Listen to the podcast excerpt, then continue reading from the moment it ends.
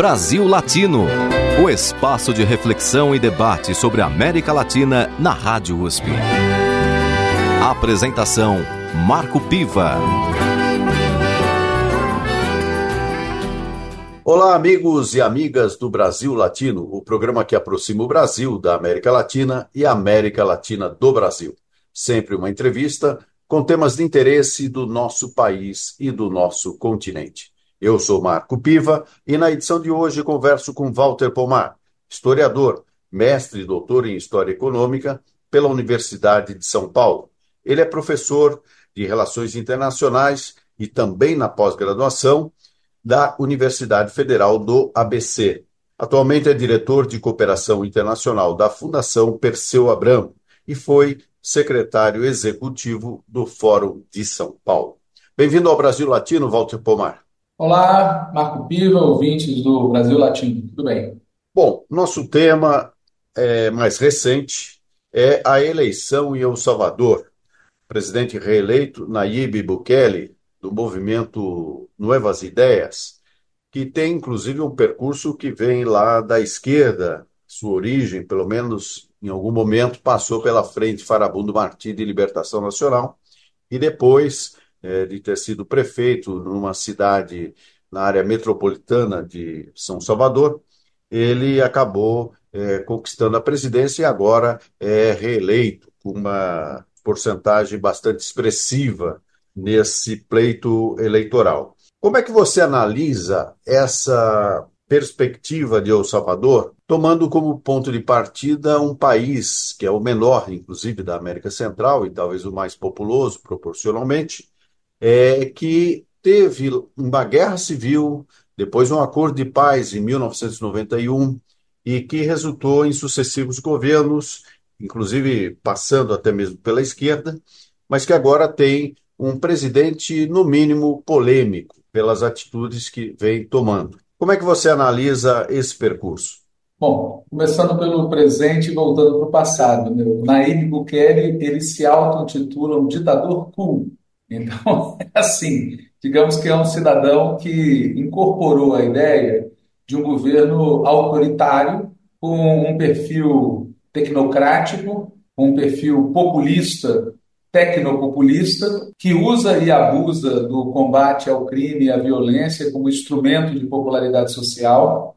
Teve uma série de outros episódios no governo dele que, além de polêmicos, são profundamente agressivos a qualquer compreensão de liberdade democrática. O fato, inclusive, dele ter sido candidato nessa eleição já é um atropelo à Constituição salvadorenha. Né? A Constituição salvadorenha não permitia reeleição ele, na prática, interveio no Congresso, o Congresso alterou a composição do que é a Suprema Corte deles, e com isso ele conseguiu ter a sua candidatura registrada e ganha com uma ampla vantagem, tendo como principal ativo na campanha eleitoral o combate ao crime, né, a mão dura, né, métodos, inclusive, que a gente conhece aqui no Brasil e em outros países, que, sob o pretexto de combater o crime, na verdade, acabam restringindo as liberdades democráticas, acabam servindo de argumento para pressionar a população, a esquerda, os setores progressistas. Então, é um case, né? É um case de sucesso desse tipo de política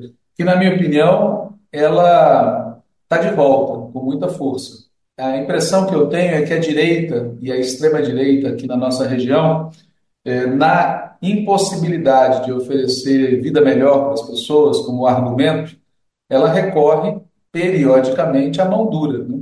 Fazia isso sob a forma das ditaduras militares clássicas e agora está fazendo isso sob formas diferentes, mas cujo espírito é o mesmo. Né? Você tem uma sociedade que não oferece condições de vida decentes, portanto, você tem uma classe dominante que tem dificuldade para exercer sua hegemonia. Para exercer hegemonia, você tem que dar alguma coisa para os outros, alguma coisa que seja razoável, alguma coisa que seja aceitável. É cada vez mais difícil eles fazerem isso é, no terreno das liberdades e do bem-estar, então eles recorrem à violência, ao medo, à manipulação, numa escala plus em relação ao passado, na minha opinião. Então, não é mais aquela forma clássica da ditadura militar, mas são formas, é, digamos assim, mistas. onde esse Nayib Bukele, o Álvaro Noboa, no Equador, também vai por esse caminho. É, vários governos aqui na região, volta e meia, apelam para essa retórica, para essa prática. Né? Então, é muito terrível. E é interessante vincular isso a exatamente ao fato de ter havido um governo de esquerda naquele país. É um país que, como você falou, é o menor, passou por uma experiência assim, longa de governos conservadores, governos autoritários, governos ditatoriais, é, e passou por uma guerra civil, uma guerra civil que a Frente Farabundo Martins teria vencido, não fossem circunstâncias internacionais que baralharam tudo, dizer, é, a época da ofensiva final da Frente Farabundo Martins coincidia com a queda do Muro de Berlim e com a crise do campo soviético. E isso tudo os levou a fazer um recuo que foi bem sucedido, se você comparar com o caso da Guatemala, por exemplo. Né, a Frente Farabundo Martins conseguiu um acordo de paz bem razoável, conseguiu se converter num partido político possante, conseguiu sobreviver a cisões e, mesmo assim, manteve candidaturas com baita potencial até ganhar as eleições com Maurício Funes, que não era um histórico da frente, mas tinha vínculos políticos efetivos, e depois com Salvador Sanches Serem. E aí vem um problema, né? É, dois governos encabeçados por um partido de esquerda, com uma larga tradição de luta, uma larga tradição revolucionária, capacidade de mobilização e tudo mais, mas com muitas limitações. Com muitas limitações, com muitos problemas, com muitas dificuldades. E não é por acaso, na minha opinião, que, de maneira parecida com o que aconteceu no Equador, é de dentro da força política que vai surgir o personagem que opera contra essa experiência. Né? Você citou na época Kelly, é, foi vinculado à Frente Farabundo Martí, ele era filho de um dirigente, não um dirigente propriamente, mas uma pessoa que tinha muitas relações com um dirigente histórico da Frente Farabundo Martí, que é o Shafik Randall né? É toda a ascendência palestina, enfim, tinha um vínculo muito grande. Ele é filho desse, dessa pessoa e, portanto, ele não chega na frente caindo de paraquedas. Né? Ele tem uma história e, a partir de um certo momento, ele se dissocia da frente, se aproxima dos Estados Unidos, faz um giro na política e dá nisso que a gente está vendo agora. Na, no Equador, nós tivemos uma experiência do Lenin Moreno, né, que foi vice do Rafael Correia, indicado pelo Rafael Correia ganha as eleições, depois um processo de ruptura e, em seguida, as eleições sucessivas com derrotas é, da esquerda é, do Equador. Então, eu vejo um paralelo nisso e vejo um, um sinal. É, de um lado, tem uma classe dominante, como eu falei, com dificuldade de exercer hegemonia de outra forma que não essa, e de outro lado, tem uma esquerda que enfrenta um dilema. Né? A gente, é, na história latino-americana, Durante muitos anos, a esquerda optou pela luta armada como via de acesso ao poder. Os dois únicos locais onde isso teve sucesso foram Cuba e Nicarágua. Em todos os outros países foi derrotado. Depois, a partir do final dos anos 90, a esquerda latino-americana, na sua esmagadora maioria, escolheu o caminho da via eleitoral e da luta social. E em muitos países onde isso teve sucesso, onde a esquerda demonstrou conseguir chegar ao governo pela via eleitoral, na hora de exercitar o governo, ela não tem êxito em dar continuidade no longo prazo para as suas políticas transformadoras, a direita consegue virar a mesa. Agora, pegando então esse gancho que você cita, esse paralelo é, de personagens que surgem é, no campo da esquerda e depois como que dão uma meia volta, na verdade um cavalo de pau completo, é, e, e passam para o outro lado do balcão, isto pode significar também uma impossibilidade da esquerda aplicar é, na prática, diante do cenário econômico, político, geopolítico, mundial, de aplicar na prática é, as suas ideias, os seus programas?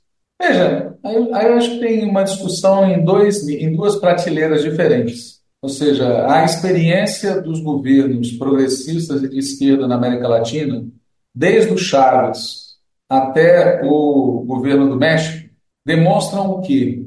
Que os governos de esquerda conseguem melhorar a vida da população em comparação com os governos de direita e conseguem, via de regra, ampliar as liberdades democráticas e a soberania nacional. em comparação com os governos é, de direita.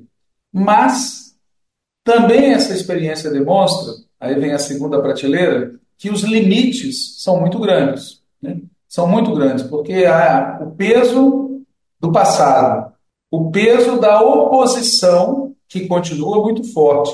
São governos que foram conquistados pela via eleitoral e tem que conviver, em maior ou menor medida, com uma oposição poderosa. Não só aquela oposição que se manifesta nas instituições políticas, mas também a oposição dos poderes fáticos, né?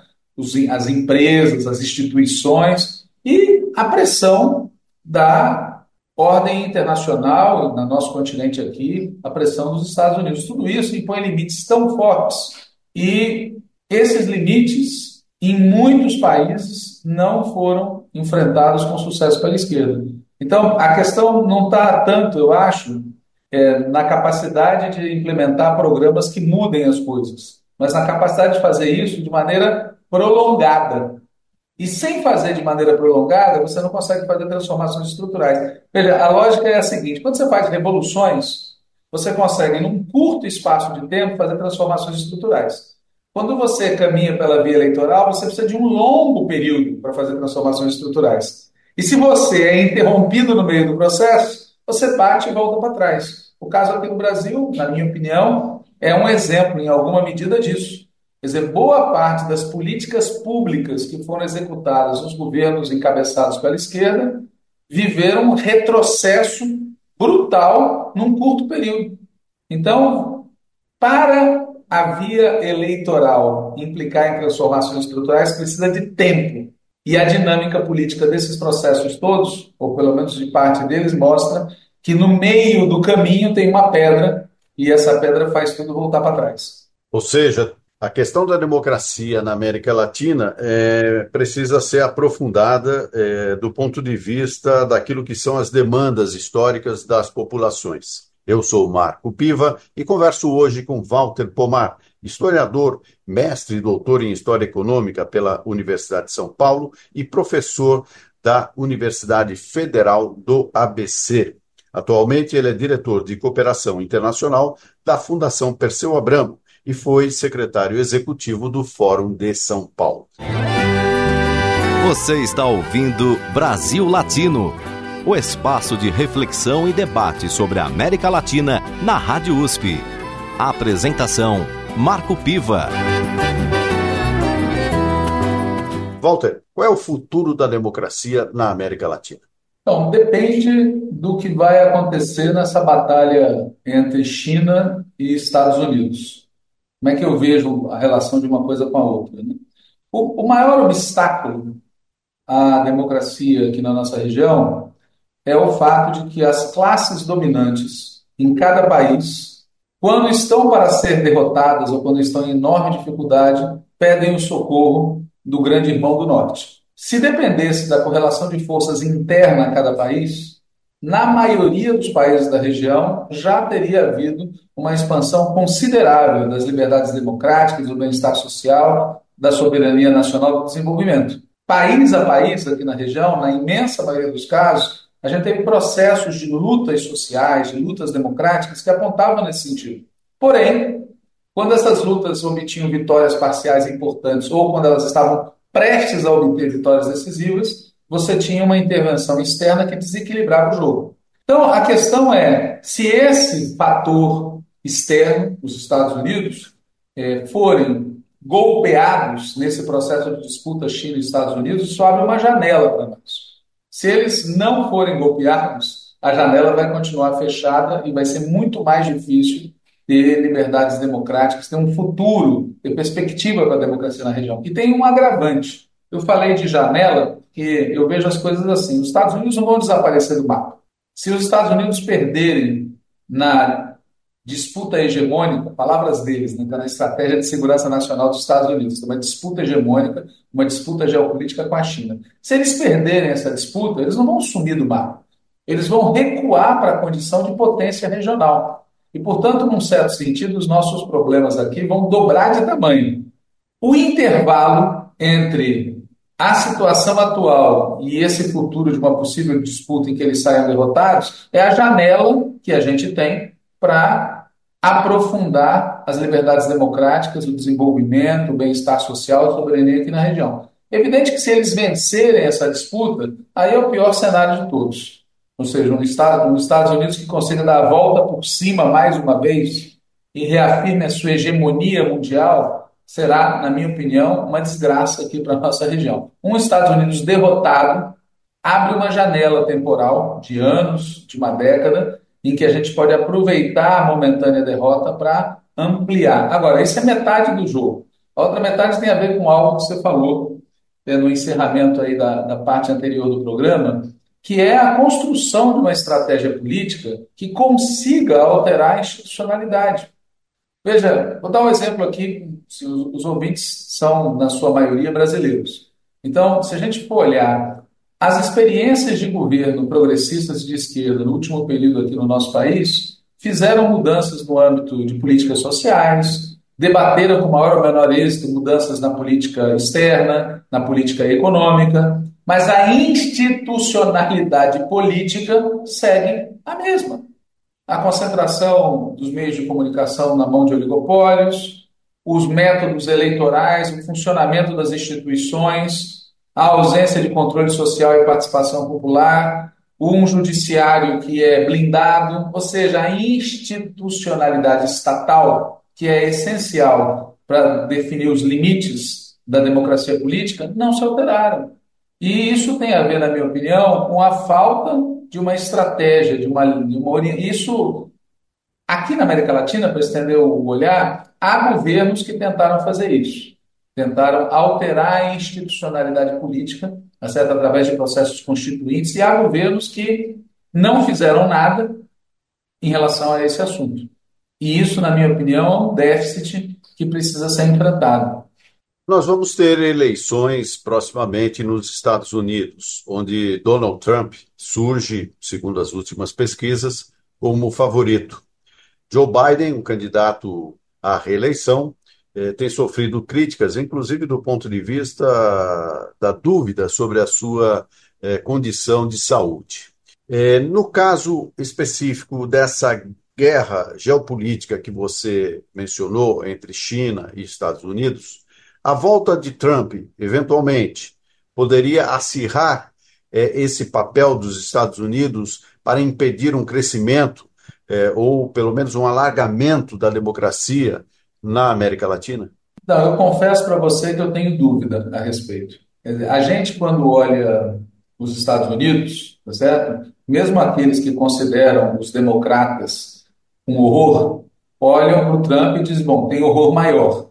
Porém, quando a gente olha a política externa de ambos os governos, as diferenças que surgem não são tão evidentes assim é, na história, não só do governo Biden e Trump, que a gente pode comparar os dois, mas na história recente de republicanos e democratas, mesmo que haja diferenças expressivas do ponto de vista interno ao país, na relação a direitos civis, política econômica, a, postura dos candidatos, a capacidade maior ou menor de diálogo, ninguém duvida que o Trump é uma coisa, tá certo? É, é da família dos cavernícolas. Mas quando você olha a política externa, as coisas dão um nó. Por exemplo, Durante o período do governo Trump, houve vários episódios em que o Trump, com toda essa caverniculidade dele, ele colocou um freio na operação do Pentágono, colocou um freio na operação da máquina de guerra dos Estados Unidos, por exemplo, no conflito com o Irã, que quase transborda e ele fez recuar. Então, eu não tenho certeza, e para usar um exemplo mais antigo, o período em que a esquerda aqui na nossa região mais se expandiu foi o período do governo Bush, enquanto que o período em que houve retrocesso foi o período do governo Obama. Então, os efeitos sobre a nossa luta aqui na América Latina de ter um governo republicano ou democrata, na minha opinião, não estão dados e não são as mesmas linhas de corte da política interna dos Estados Unidos. Por isso, inclusive, que há setores da esquerda nos Estados Unidos que decidiram não chamar voto em nenhum dos dois, embora na prática peçam voto contra o Trump, mas não se animam a pedir voto no Biden. E é por isso também que setores da esquerda aqui na América Latina têm dúvida do que, que de fato, de fato, pode significar ter uma continuidade. Por exemplo, Cuba. Cuba foi alvejado por Trump brutalmente. O bloqueio foi agravado e no finalzinho do mandato dele ele ainda incluiu Cuba na lista de nações é, envolvidas em terrorismo, que é uma coisa surreal. Bom, você diz, bom, o Biden vai chegar e vai retirar tudo isso. Não retirou. Manteve o bloqueio e manteve Cuba na lista de países. Então, qual é a diferença efetiva entre esses dois governos? Do ponto de vista da política externa. Por isso eu te digo, eu tenho muita dúvida. E eu acho que a gente deve estar preparado para um cenário em que nada mude. E por que, que eu acho que deve estar preparado para isso, para além das pessoas envolvidas? É que o dilema do império, o dilema do império estadunidense, ele é estrutural. Eu estava lendo a Estratégia de Segurança Nacional dos Estados Unidos 2022. Ela tem diferenças em relação à Estratégia de Segurança Nacional 2017. Ou seja, a estratégia do Biden, a estratégia, a estratégia do Trump tem diferenças. Porém, a visão de conjunto é a mesma.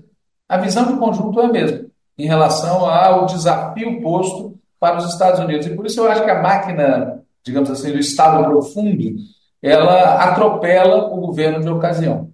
Agora eu vou tocar num tema, é, aproveitando a sua condição de ter sido é, ex-secretário, de ter sido secretário executivo do Fórum de São Paulo. O Fórum de São Paulo foi criado em 1990, é, inclusive por iniciativa e participação ativa do Partido dos Trabalhadores, do qual você faz parte, e teve aí toda uma trajetória, uma história de articulação dos movimentos e partidos de esquerda na América Latina.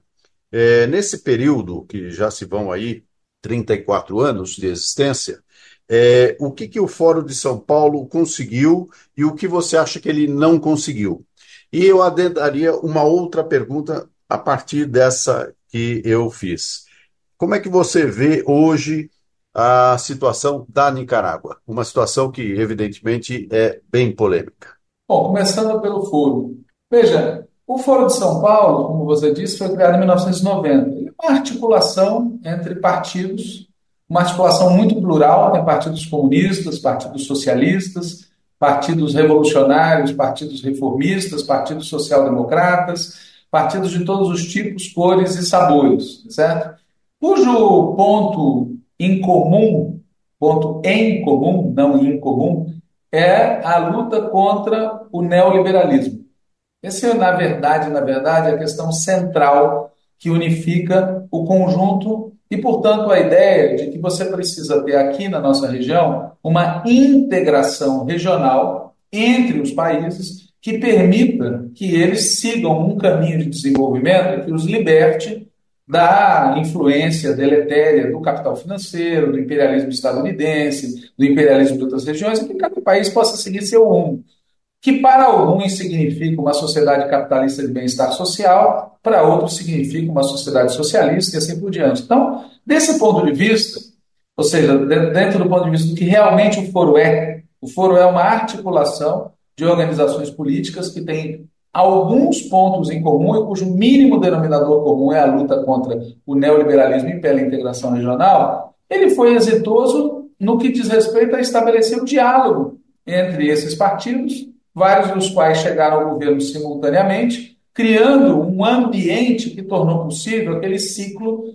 de integração muito veloz pós-vitória de Chaves, Lula e Kirchner, né, numa sequência, depois vieram outros, aqui na nossa região. Essa foi o grande, assim, a grande contribuição para ter criado um ambiente, um ambiente de cooperação, de diálogo entre a esquerda, que facilitou o processo de chegada aos governos e de integração entre esses governos durante o início desse nosso século XXI.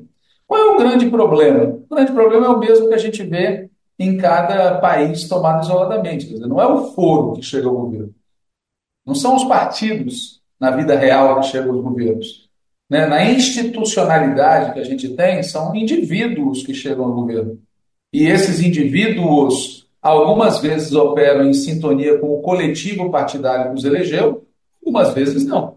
A mesma coisa você pode falar em relação ao foro. Não é o foro que ganhou as eleições em vários países da América Latina. São partidos vinculados ao foro e dentro desses partidos, respeitando a legalidade de cada país, foram indivíduos que foram eleitos presidentes, que tiveram maioria na disputa pela presidência em seu país. E isso produziu em âmbito regional um resultado diferente daquele que era prometido quando você fazia os debates dentro de cada país. Ou seja, quando você acompanhava os debates entre os partidos no espaço do Foro de São Paulo, você apontava para um grau de sintonia muito maior do que aquela que efetivamente se realizou. Então, acho que tem aí um, um déficit que tem a ver com a nossa capacidade coletiva na região de incidir sobre os governos. E aí tem um passo atrás, que aí isso já eu emendo na discussão sobre a Nicarágua, que é a debilidade é, muito grande em muitos países da região da classe trabalhadora nos últimos anos.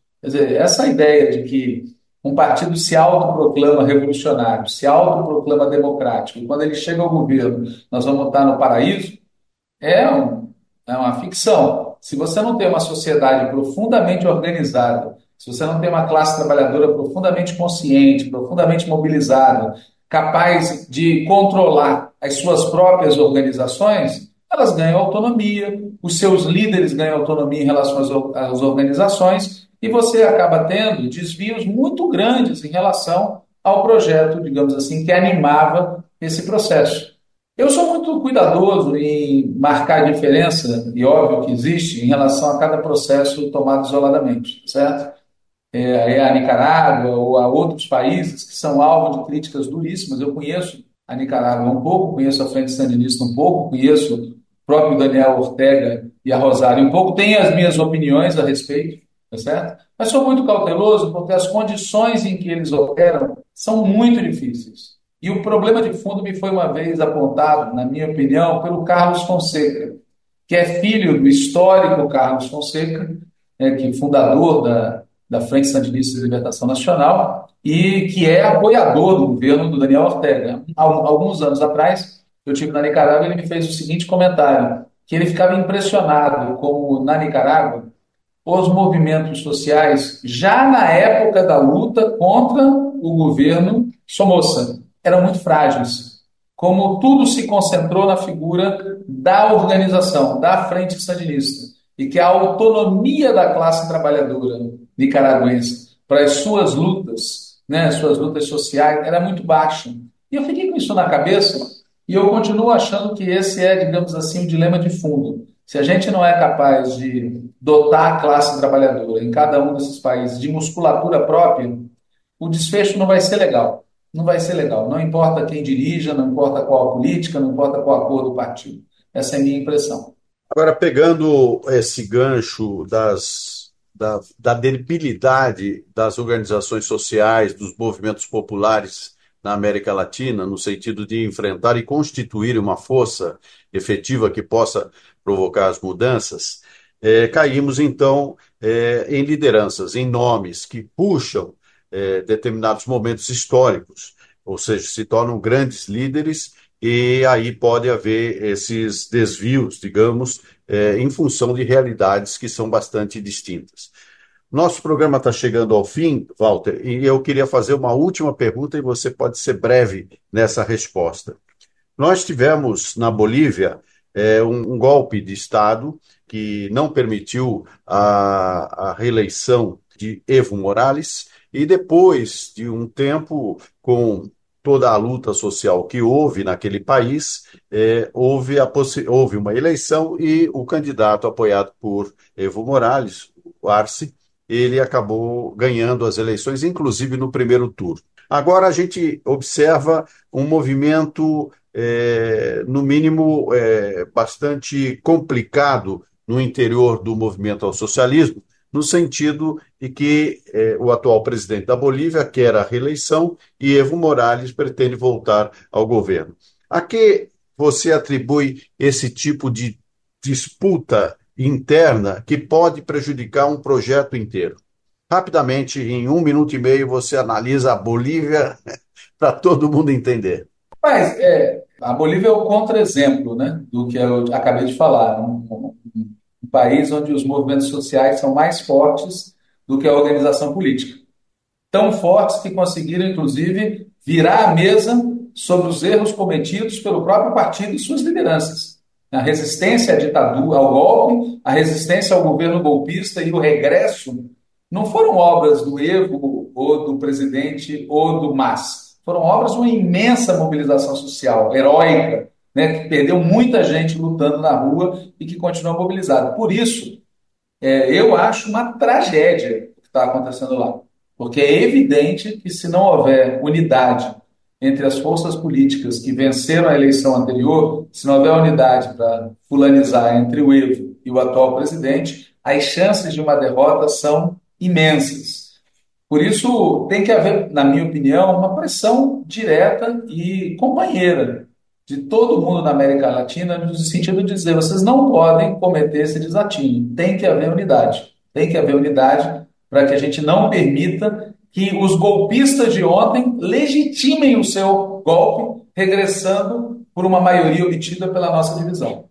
No Brasil Latino de hoje, eu conversei com o historiador Walter Pomar, que também fez mestrado e doutorado em História Econômica na Universidade de São Paulo e é professor da Universidade Federal do ABC. Walter, eh, foi um prazer conversar contigo aqui no Brasil Latino. Sinto que faltou por conta do tempo, para a gente conversar um pouco mais sobre as relações do Brasil com a América Latina, especialmente nesse novo contexto do terceiro governo Lula, mas isso fica até uma brecha para sua volta aqui ao nosso programa. Muito obrigado pela sua participação. Obrigado a você, Marco Piva, e espero ter sido útil aí para os ouvintes do Brasil Latino. E o Brasil Latino vai ficando por aqui, na produção de áudio, Benê Ribeiro, na produção Editorial Vitor Coutinho Piva e eu, Marco Piva, espero a sua audiência em nossa próxima edição. Um grande abraço. Você ouviu Brasil Latino, o espaço de reflexão e debate sobre a América Latina na Rádio USP. Apresentação Marco Piva.